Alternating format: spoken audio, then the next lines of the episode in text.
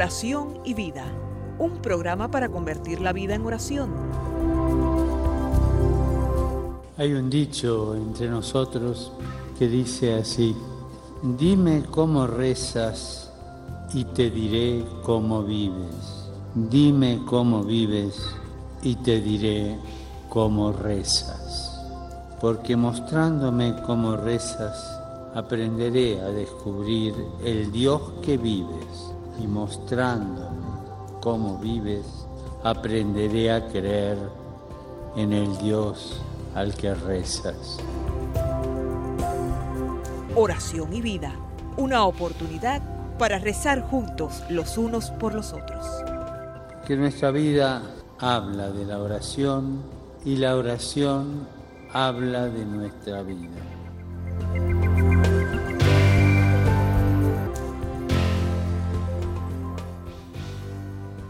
Ven Espíritu Santo, llena los corazones de tus fieles y enciende en ellos el fuego de tu amor. Envía Señor tu Espíritu Creador y renueva la faz de la tierra. Oh Dios, que has iluminado los corazones de tus hijos con la luz del Espíritu Santo, haznos dóciles a sus inspiraciones para gustar siempre el bien y gozar de su consuelo. Te lo pedimos por Jesucristo nuestro Señor. Amén.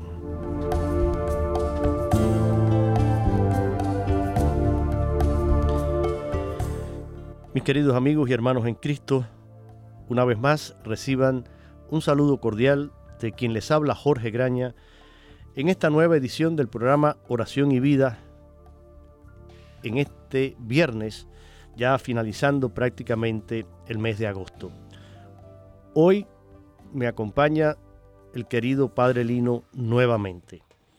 Y desde ahora les anuncio, el programa es grabado, es un programa nuevo, pero es grabado, por eso no daré los números de teléfono, porque desafortunadamente no vamos a poder intercambiar con ustedes a través de sus llamadas.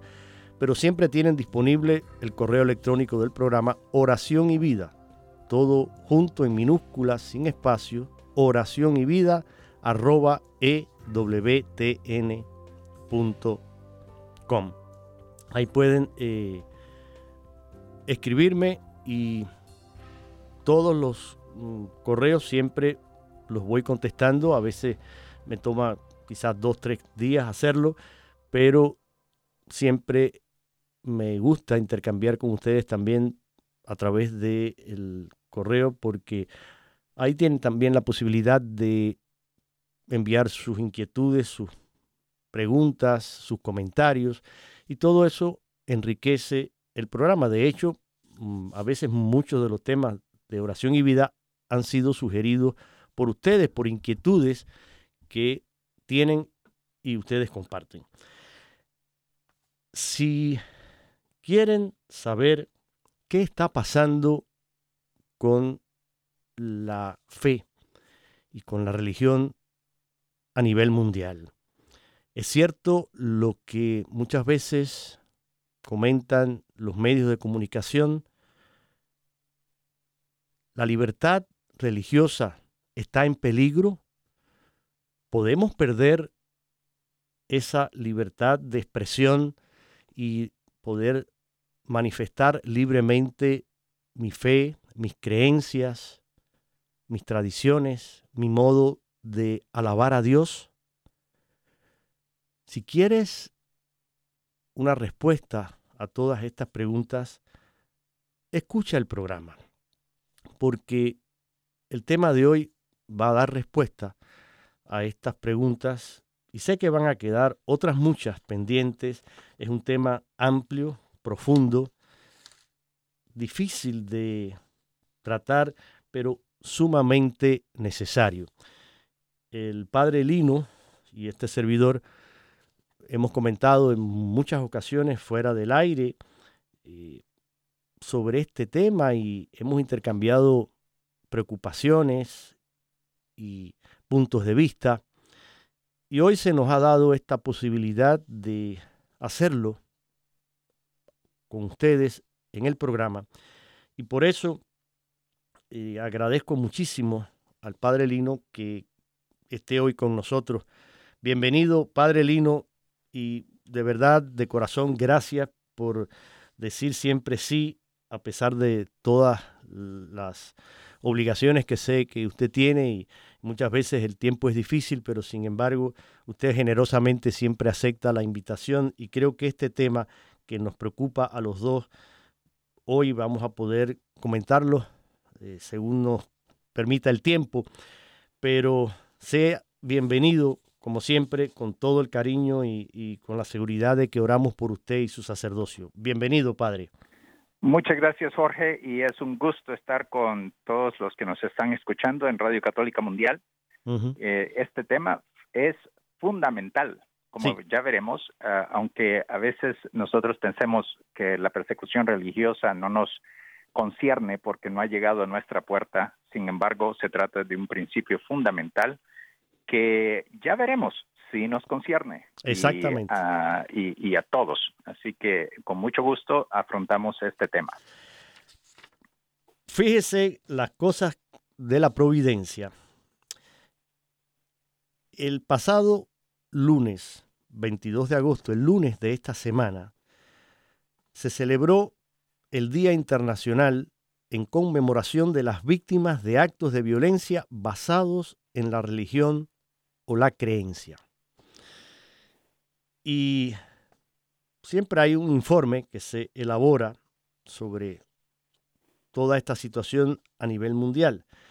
Y voy a hacer una cita textual de parte de este informe, de este documento, que nos va a servir, digamos, como, como preámbulo para lo que queremos hoy comentar y para abrirnos un poquito quizás los ojos y, darnos cuenta de que es una realidad mucho más seria profunda y cercana de lo que nos imaginamos. El informe dice, entre otras cosas, comienza diciendo, más de un tercio de la población del mundo vive en países donde no se respeta la libertad de religión y creencias. Fíjense, más de un tercio. Dice, un nombre largo y difícil de recordar, haciendo referencia al Día Internacional en conmemoración de víctimas de actos de violencia basados en la religión o la creencia. Sí, el título es largo, pero ciertamente eh, vale la pena recordarlo y tenerlo presente.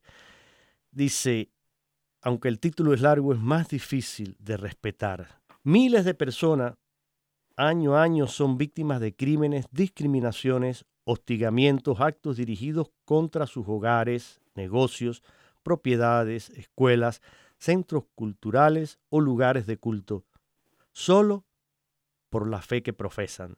Si bien todas las religiones son susceptibles de sufrir este flagelo, el informe de libertad religiosa, que fue realizado por la Fundación Pontificia Ayuda a la Iglesia que Sufre y publicado en abril del año pasado, demuestra que son los cristianos los principales blancos de estas acciones. Consciente de esta necesidad de diálogo respetuoso, incluso la ONU, Organización de Naciones Unidas, instauró esta fecha en el año 2019 y coincidentemente se conmemora al día siguiente el Día Internacional, eh, o sea, eh, sí, se, se celebra un día después de haber celebrado el Día Internacional del Recuerdo y Homenaje a las Víctimas del Terrorismo, que se celebró el 21. Es decir, el domingo 21 de agosto se tuvo presente este homenaje y este recuerdo a las víctimas del terrorismo. Es otra fecha que se celebra a nivel mundial. Y el 22 es la conmemoración de las víctimas por actos de violencia basados en religión y creencia.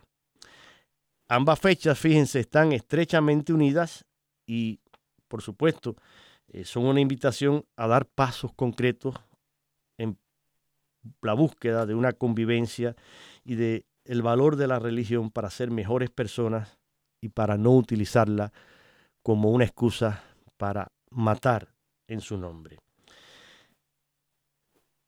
se continúan, dice el informe, ya voy terminando, se continúan perpetrando actos de intolerancia y violencia basados en la religión o las creencias. Incluso existe cierta focalización contra personas pertenecientes a comunidades y minorías religiosas en todo el mundo. Además, la cantidad y la intensidad de estos incidentes va en aumento, adquiriendo a menudo un carácter criminal y unas pautas repetidas a nivel internacional.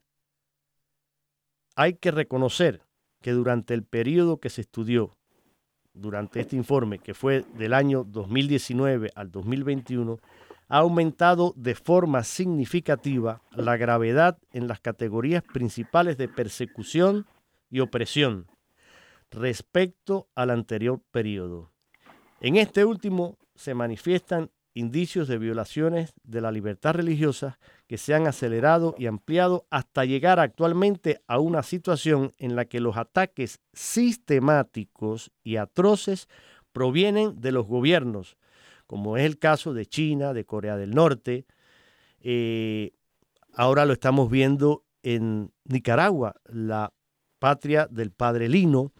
Lo hemos visto en, Cuba por años, lo vemos en otros muchos países, en, en Venezuela.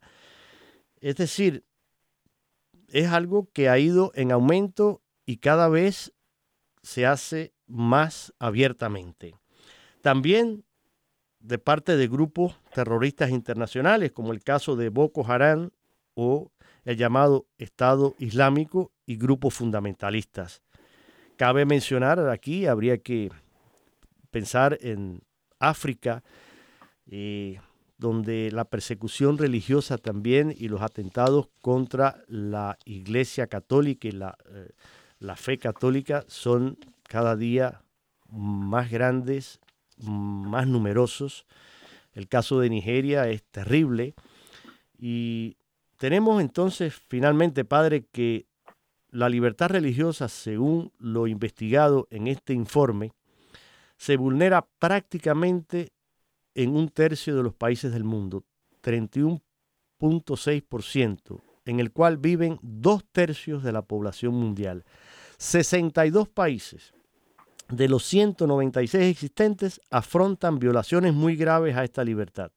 Son naciones que suman casi 5.200 millones, ya que entre los países que más vulneran la libertad religiosa se encuentran algunos de los más poblados del mundo, como el caso de China, de India, de Pakistán, de Bangladesh y Nigeria, que yo mencioné hace unos minutos.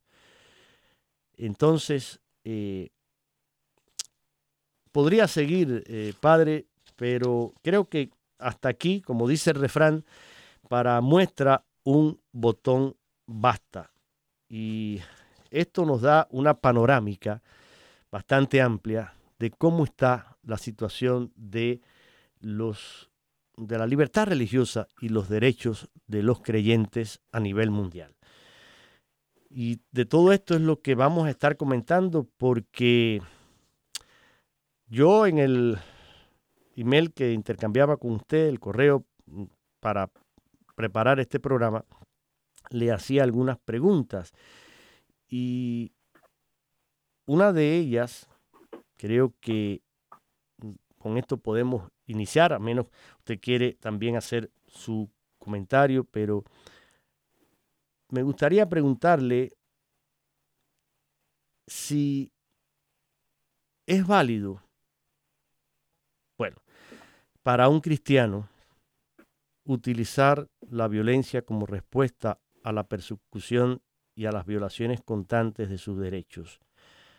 Poner esa otra mejilla tiene un límite. ¿Qué podemos muy hacer? buena, muy buena pregunta. Este, y yo quisiera eh, aquí poner una base firme, ¿no? Y, y, expander un poquito este tema de la persecución religiosa y, comenzar con lo que nos dice el Concilio Vaticano II. Yo creo que es una de las autoridades más grandes dentro de la Iglesia que nos pueden dar una luz a qué es lo que hay detrás de eso y por qué es tan importante y dónde atañe luego en, incluso en nuestra vida diaria. ¿no? Eh, aquí nos, el, Concilio Vaticano II, eh, un documento que se llama Dignitatis Humanae, es sobre la, sobre la libertad religiosa, la dignitatis humana, la dignidad humana. Y entonces él eh, nos dice, este concilio vaticano declara que la persona humana tiene derecho a la libertad religiosa, pero habría que entender un poquito más cuál es el contexto, ¿no? Porque en diferentes lugares este documento va a subrayar la importancia que eh, tiene el que el ser humano pueda seguir su conciencia y a través de sus juicios de conciencia la búsqueda de la verdad y que esta búsqueda de la verdad no sea de ninguna manera eh, coaccionada compulsivamente, ni siquiera cuando sea eh, a, a, favor de la verdad. ¿no? Dios nos ha creado con una inteligencia, con una inteligencia que está dirigida hacia la verdad, con un corazón y una libertad que busca el bien, ¿no? Y entonces, eh, claro que cada uno tiene el deber la, de, buscar la verdad y la iglesia ha sido establecida por Dios como una madre y maestra, como decía el gran Papa Juan XXIII, eh, pero además de eso también respeta el que cada persona tiene la obligación por sí misma de ir buscando esa, esa verdad eh, sin una coacción externa. Por lo tanto, eh, eh, cierto grado de tolerancia es necesario en, en, el desarrollo y la convivencia social. Este es un principio fundamental que va a, a subrayar no solamente la libertad religiosa, sino la libertad de expresión. ¿No? Eh, cuando yo eh, quiero expresar una, una opinión eh, y que no sea la, la, opinión políticamente correcta, ¿no? Tengo que tener garantías de que yo pueda expresar lo que yo tengo en mi corazón.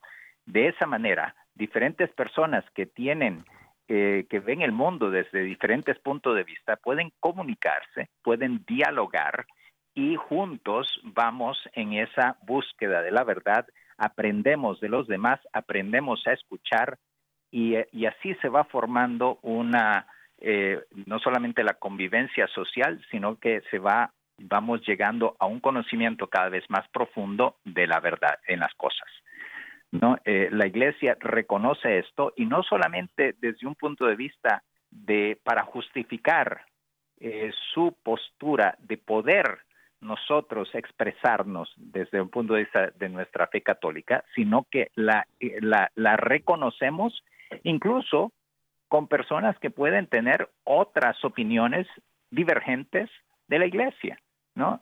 Y es por eso que en la iglesia se da campo eh, de expresión, ¿verdad? En, incluso en cosas dentro de la iglesia opinables, eh, y, y, tenemos diferentes eh, corrientes de pensamiento, escuelas teológicas de pensamiento, y, a veces podemos hablar hasta cierto punto de, bandos, eh, ya sea liberales o conservadores, siempre que se mantenga dentro de la iglesia, dentro de las enseñanzas de la iglesia, pero hay ciertas tendencias que hasta cierto punto dentro de la misma iglesia son eh, toleradas, ¿no? pero la iglesia nunca va a coaccionar a que tienes que creer que pensar así. Eh, ahora, si uno se va más allá, pues claro, decide si quiere ser católico y no o no, pero los tiempos de la Inquisición han terminado, ¿no?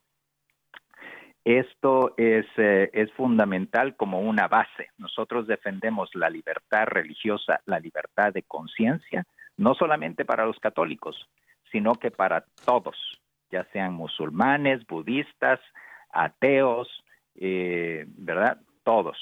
Eh, esperamos también que, eh, y, por lo tanto, la Iglesia Católica considera que es responsabilidad por el bien común de un pueblo que el gobierno garantice esa libertad religiosa y que garantice esa libertad de expresión y esa libertad de, de, conciencia, ¿no?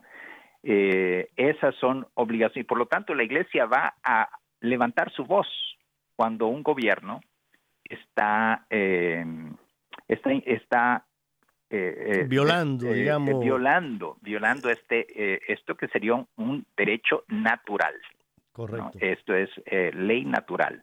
Un gobierno que impone a la fuerza, que persigue personas que no piensan como este gobierno desea, está violando la libertad de conciencia, la libertad de expresión, eh, está forzando a que la gente piense de cierta manera.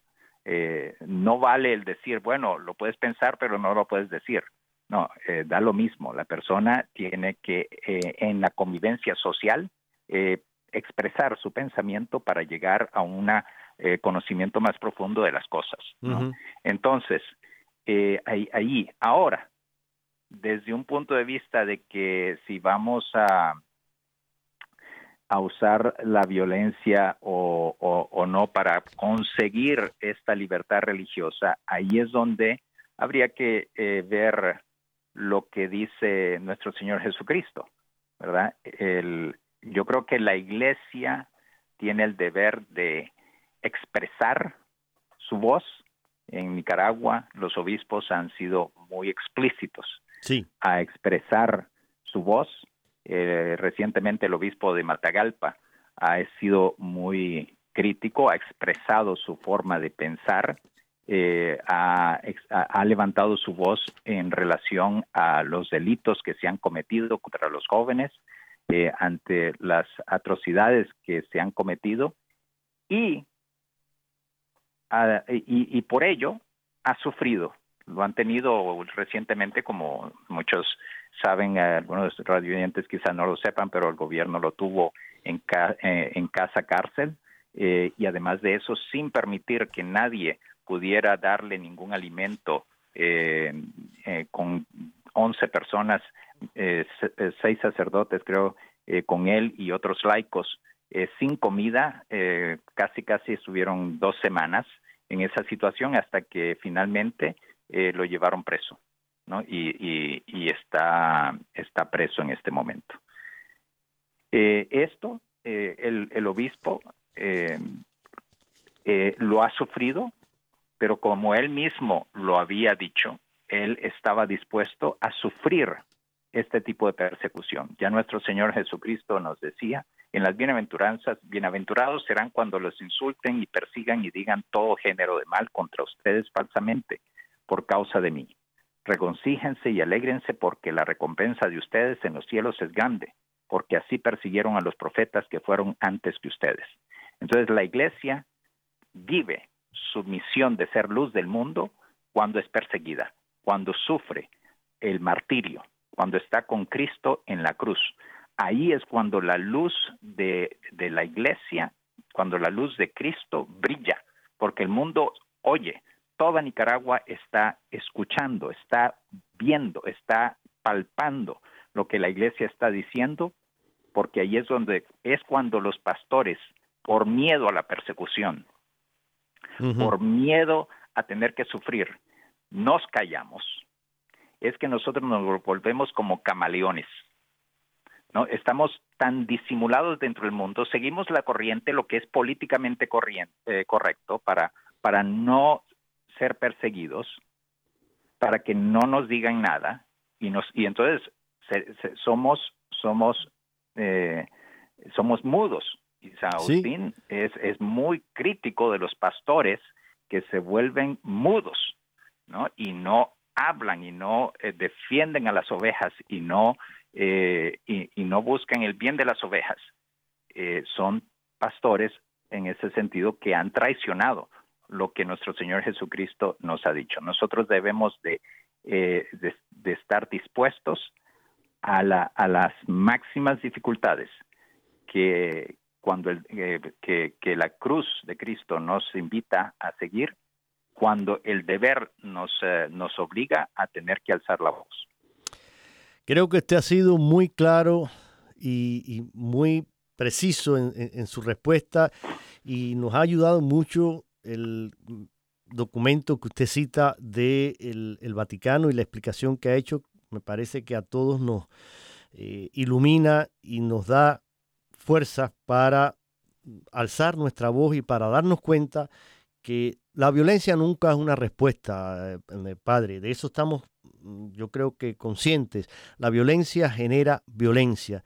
Pero el no ser violento no quiere decir que seamos, que caigamos en esa pasividad, como dice, como decía usted, que nos vuelve eh, prácticamente eh, invisibles o nos hace uno más, que seguimos la corriente y tratamos de adaptarnos y no destacarnos porque cuidado, eso puede traernos problemas, puede traernos complicaciones. Mejor mm, hacerlo todo de forma callada, de forma interna, pero evitar un enfrentamiento. Yo creo que eso no, o sea, eh, la valentía, la honestidad eh, con que debemos y estamos llamados a defender nuestra fe en conciencia, nada tiene que ver con la violencia, pero sí tiene mucho que ver con eh, el coraje y la humildad que tengamos también para hacerlo, porque lo hacemos no creyéndonos que somos mejores, que somos superiores, sino que estamos conscientes de que la libertad religiosa es inherente a la dignidad humana. No puede ser pisoteada por ningún motivo, ni por ningún gobierno, ni por ninguna política, ni por ninguna agenda particular. Eso tiene que quedar claro. Eh, es más, eh, en la redacción de este documento que yo citaba al principio, Padre Lino, intervienen más de 40 personas de todo el mundo. Una de estas personas, el profesor Heiner Bielefeld, que es informador especial de Naciones Unidas sobre la libertad religiosa y de creencia, decía lo siguiente, y él ha asegurado que la libertad religiosa es una parte crucial e indispensable. Y dice, los derechos humanos sin libertad religiosa dejarían de ser del todo humanos. y es cierto, es decir, abogamos por los derechos humanos y que todos tenemos derechos y todo.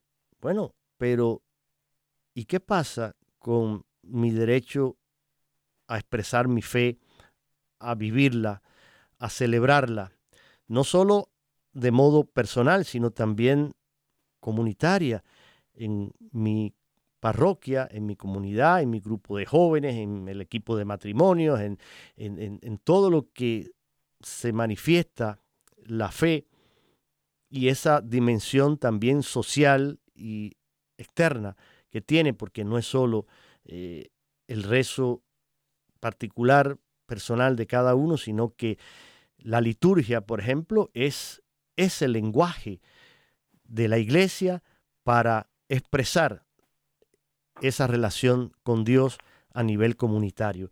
Creo que esto nos va dando una idea de cómo debemos asumir esta realidad, meditarla, orarla y pedir mucho a Dios que nos dé el coraje, nos dé la valentía de llegar al martirio si es necesario, como muchos de estos cristianos eh, lo, están demostrando. Hoy la iglesia sigue teniendo mártires en el mundo entero eh, y lo hemos visto en muy reciente en varios países como los cristianos han sido sacrificados, han sido masacrados.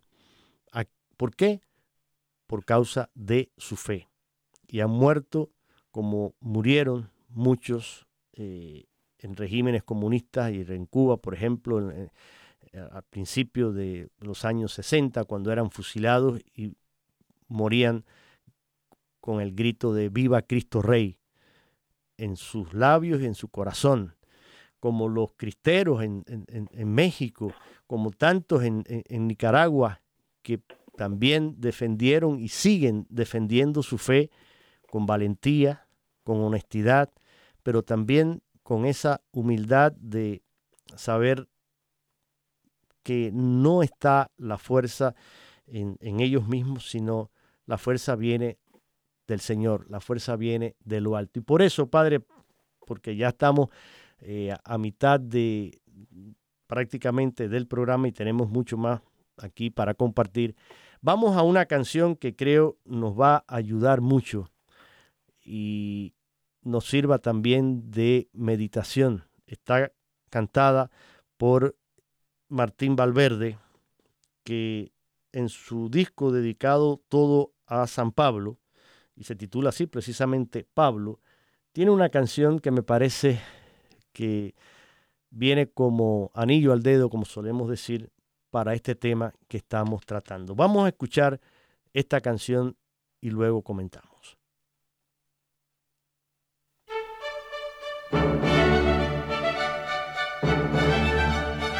Cantando, alabando, meditando. Porque el que canta, ora dos veces, decía San Agustín.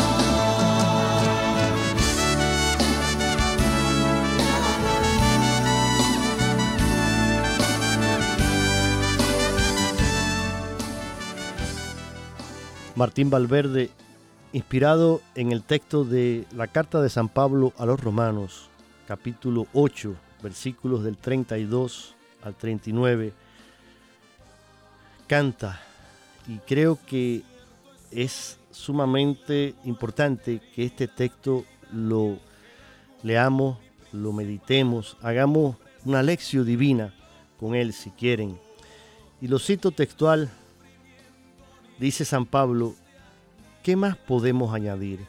Si Dios está con nosotros, ¿quién estará contra nosotros? El que no perdonó a su propio Hijo, antes bien lo entregó a la muerte por nosotros, ¿cómo no va a darnos gratuitamente todas las demás cosas juntamente con Él? ¿Quién acusará a los elegidos de Dios si Dios es el que salva? ¿quién será el que condene si Cristo Jesús ha muerto? Más aún, ha resucitado y está a la derecha de Dios intercediendo por nosotros. ¿Quién nos separará del amor de Cristo? ¿El sufrimiento? ¿La angustia? ¿La persecución? ¿El hambre? ¿La desnudez? ¿El peligro? ¿La espada?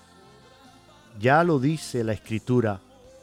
Por tu causa estamos expuestos a la muerte cada día. Nos consideran como ovejas destinadas al matadero. Pero Dios, que nos ama, hará que salgamos victoriosos de todas estas pruebas, porque estoy seguro de que ni muerte, ni vida, ni ángeles, ni otras fuerzas sobrenaturales, ni lo presente ni lo futuro, ni poderes de cualquier clase, ni lo de arriba, ni lo de abajo, ni cualquier otra criatura podrá separarnos del amor de Dios manifestado en Cristo Jesús, Señor nuestro. Hermanos, esto es texto de la carta a los romanos, escrito por San Pablo, capítulo 8, versículo 32 al 39 inspirémonos en estas palabras para tener la fuerza y la valentía de enfrentar estos momentos duros, difíciles que estamos viviendo. Y para no olvidar orar sobre todo por esa iglesia que sufre, por esos cristianos que son perseguidos, masacrados. Y demos gracias si todavía disfrutamos de esa libertad. Pero cuidado, en cualquier momento podemos perderla si no sabemos defenderla y si no sabemos luchar por ella. Padre, creo que eh, este tema ciertamente nos debe a todos también llevarnos a, hacer un examen de conciencia, a preguntarnos si también no formo yo parte de esto, si, si, si mi comportamiento, si mi silencio, si mi forma de vivir la fe no tiene también consecuencias y no ayuda a que esta situación permanezca. Exactamente. Y aquí me gustaría ahora irlo aterrizando a nuestra vida diaria incluso, ¿no? Porque empieza con actitudes de comportamiento en casa, en el trabajo, eh, luego en nuestra sociedad. Nosotros somos los que vamos permitiendo que diferentes fuerzas vayan dominando y nos sucede un poco lo que lo aquello de la de la rana eh, nadando en, eh, en, el agua caliente, ¿no? Eh, está tibiecita y entonces, pero poquito a poquito le van subiendo la temperatura hasta que la rana se cuece, ¿no? Y, y, porque era poquito a poquito, no saltó. Y así nosotros nos puede suceder porque nosotros nos vamos acostumbrando a ciertos comportamientos que no son correctos. Entonces, me gustaría primero comenzar con el día al día. Y, tiene la temática que ver con dos actitudes. Una, ¿estoy dispuesto yo a sufrir cuando me critican? ¿O soy intolerante de la crítica?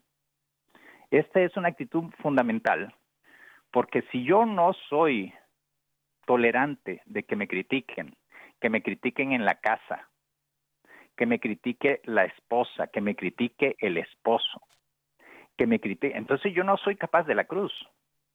Yo no soy capaz del martirio. Y luego critico hasta cierto punto, este, busco, o, yo diría, no, no tanto criticar, claro, eh, pero aquí la otra actitud será también el quedarme callado. Fíjate que aquí hay una, una, una historia muy bonita de este el primer presidente de la República Checa. Eh, se, se, llamaba el eh, eh, Havel, es Havel. Václav Havel, un disidente político durante el tiempo de la, del comunismo, humanista, escribió por allá por el año 78 un escrito que se llamaba El poder de los que no tienen poder. Y básicamente era una historia de cómo en el sistema comunista se viven las verdades, ¿no? Eh, lo que es políticamente correcto y nadie dice nada, ¿no? Nadie dice nada, todo todo el mundo sigue con la corriente, todo el mundo sabe que el emperador está desnudo, pero nadie dice nada por miedo, ¿no? Y entonces él en ese escrito invitaba a las personas a ser valientes, a vivir la verdad y no dejarse llevar por normalizar la mentira. Ser valientes, no normalizar la mentira, hablar con la verdad. Si nosotros, por miedo a que nos critiquen, a la persecución, en el trabajo, ¿no? en, en las circunstancias sociales, nos vamos acomodando como camaleón. Entonces, ¿qué pasa? Que poquito a poquito nosotros vamos a terminar llegando siendo las víctimas de persecución, eh, incluso persecución, intolerancia religiosa, porque nosotros lo fuimos también permitiendo. Eh, entonces, eh, esto es esto esto es importante. Primero, en las dos actitudes, la actitud de sí estar dispuesto a sufrir las consecuencias de la valentía de poder hablar con convicción sin necesidad, sin necesidad de tener que insultar, sin necesitar, pero simplemente decir la verdad, sin atacar eh, de alguna manera eh, que sea insultante o que denigrante de ningún grupo. Nosotros defenderemos eh, una conversación que sea un diálogo en el cual exponemos una verdad, una opinión, aunque quizás a otras personas no estén de acuerdo. Es, este es un, eh, decía incluso alguien que era anticatólico, eh, Voltaire, decía lo siguiente y tenía razón en, el, en, la, en la frase, podré no estar de acuerdo con lo que dices, pero defenderé hasta la muerte tu derecho a decirlo. El, el, valor al respeto, la tolerancia, la libertad de expresión. Es verdad que la Iglesia no siempre ha estado de este lado. Desafortunadamente, que eh, incluso los líderes de la Iglesia hemos fallado, a veces un poquito a conveniencia. Tenemos el hecho de que en el año 1832 el Papa Gregorio XVI, incluso en su encíclica Mirar y Voz, eh, defendió eh, eh, lo contrario. Nos dice, él, decía, de esa cenogosa fuente del indiferentismo mana aquella absurda y errónea sentencia, o mejor dicho, locura, que afirma y defiende a toda costa y para todos la libertad de conciencia. ¿no? Eh, es, le tomó a la Iglesia 130 años, hasta el Concilio Vaticano II, poder aclarar esa sentencia del Papa Gregorio XVI, que lo decía claro en el contexto de la de, la de, la Revolución Francesa, ¿no? Y de toda la intolerancia contra la Iglesia que llevó a la masacre de tantos sacerdotes. Pero bueno, eh, a veces podemos ser un poquito convenencieros en, esta, en el momento presente tenemos a la iglesia ortodoxa eh, rusa, ¿verdad? Muy, muy ligada a los poderes políticos, ¿verdad? Eh, y nosotros podemos caer en eso. Pero si nosotros vamos a lo que es la verdadera libertad religiosa, nosotros hemos de estar dispuestos a buscar la verdad. No importa de qué lado esté, Santo Tomás de Aquino era un celoso buscador de la verdad, ya sea se encuentre en los padres de la Iglesia, en la Biblia o incluso en autores paganos eh, como los griegos, filósofos griegos, Aristóteles, Platón, eh, e incluso dentro de sabios eh, judíos o musulmanes. buscamos la verdad y defendemos el derecho de expresión porque es una es la avenida por la cual las personas van buscando la verdad. Ya lo dijo Cristo. Y, estamos dispuestos a sufrir por el derecho a la libertad de expresión y libertad religiosa. Y a la, la verdad, yo decía, ya lo dijo Jesucristo, la verdad les hará libres. Y hay que ser, junto con esta honestidad, Padre, esta, esta búsqueda de la verdad, hay que ser coherentes también y honestos eh, con nuestro pensar y con nuestro actuar, que haya una coherencia entre una cosa y la otra, porque muchas veces pensamos de una manera, pero actuamos totalmente eh, contrario. Y podemos llamarnos católicos, podemos llamarnos eh, cristianos, podemos llamarnos como queramos, pero nuestro comportamiento dice totalmente lo contrario. Y hablando la verdad, mire, ejemplos tenemos de sobra. Basta mirar eh, nuestro actual eh, presidente que, bueno, es católico, se dice católico y lo es, porque está bautizado y forma parte de la Iglesia Católica, por supuesto. Pero cuando uno ve la forma en que actúa y los valores por los cuales aboga y, lo que quiere proclamar, pues es totalmente y, diametralmente, yo diría, opuesto a las enseñanzas de la Iglesia y de la fe católica y los valores eh, cristianos y morales. Entonces, mm, bueno, y es, es, católico, bueno, ya veremos, pero a veces también... Y, claro, ¿verdad? Uno puede decir, bueno, tiene toda la libertad de pero que sea coherente. Que sea coherente. Si él, va a estar a favor del aborto, si va a estar a favor de muchas cosas que van en contra de las enseñanzas de la iglesia, pues que sea coherente y diga yo no creo. Yo no creo o yo no, exacto. Yo no soy, yo no soy católico. Correcto. Pero, pero, mire, vamos. Tienes, toda la libertad de, decir eso y eso facilita a las, a las demás personas a saber dónde está. Pero a veces, así como camaleones, queremos simplemente a complacer a todo mundo y que y, no Ante, a quien no estamos complaciendo es a Dios. Exacto. Mire, yo quiero no sé quién es eh, este audio. Yo quiero ponerlo antes de terminar ya el programa. Mm, estamos acercándonos a los minutos finales. Esto, no sé, se ha hecho viral, como suele decirse ahora en, en las redes. Alguien me lo envió por el WhatsApp. Desafortunadamente no sé quién es el sacerdote pero me parece que mm, vale la pena escucharlo porque tiene toda la razón. Es una verdad como un templo, como solemos decir. Escuchemos y le doy todo el crédito, si, si saben quién es, si alguien sabe. Desde aquí, mm, mi felicitación por la valentía y la, la honestidad y la claridad con que ha expresado estas ideas y que nos sirven a todos. Pero esto tiene que ver con lo que hablábamos hace un momentico atrás, padre, también.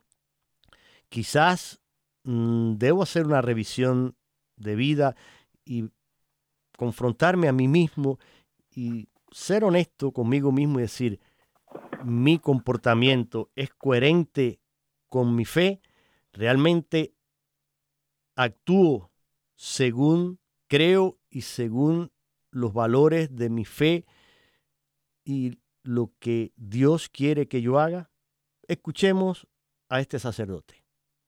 De nada sirve orar como cristiano, pero votar como un ateo.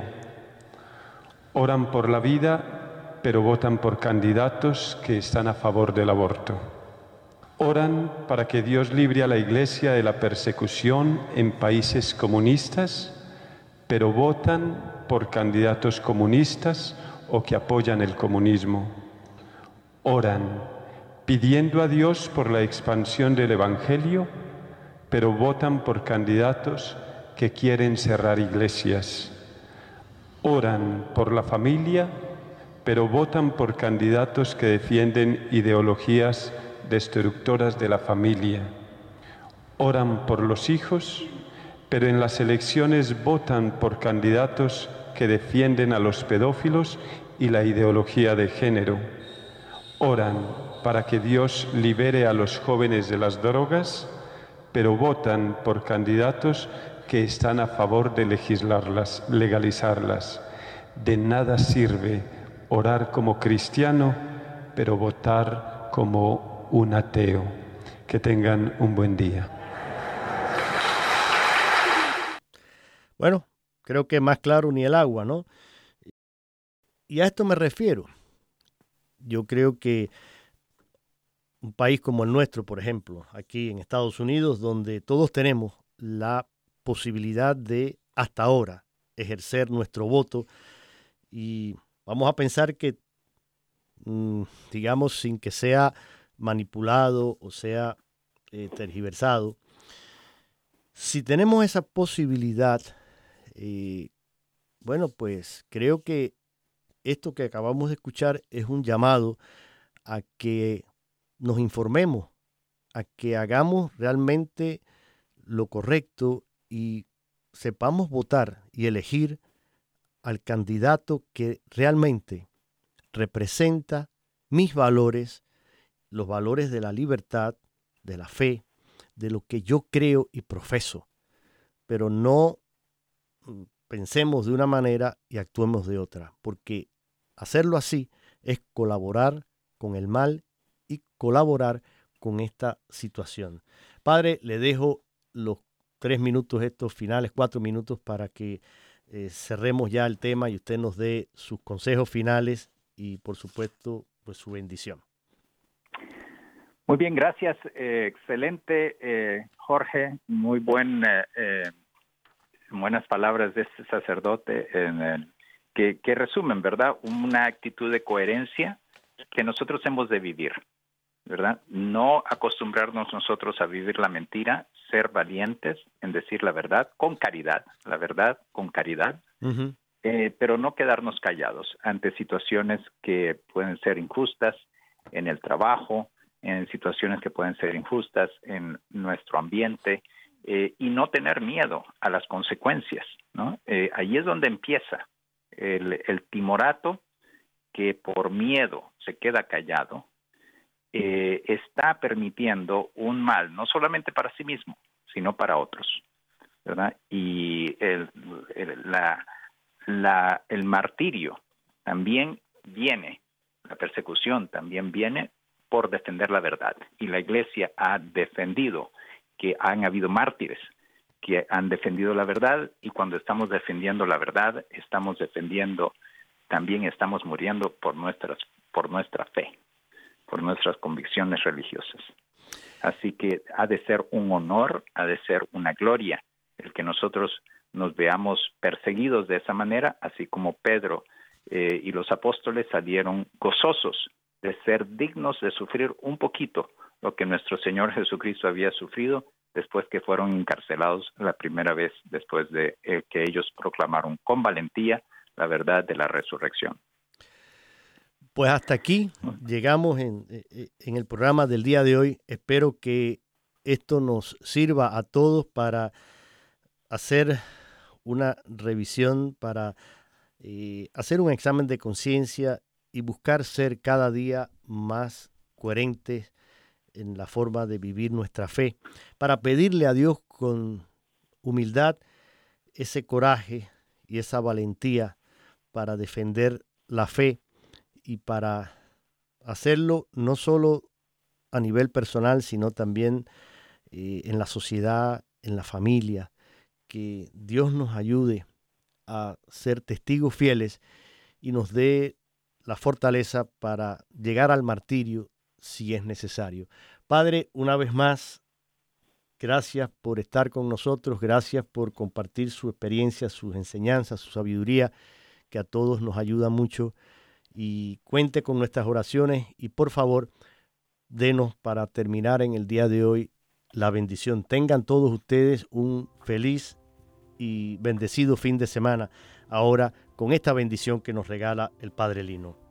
Que la bendición de Dios Todopoderoso, Padre, Hijo y Espíritu Santo, descienda sobre todos ustedes y con ustedes permanezca siempre. Amén.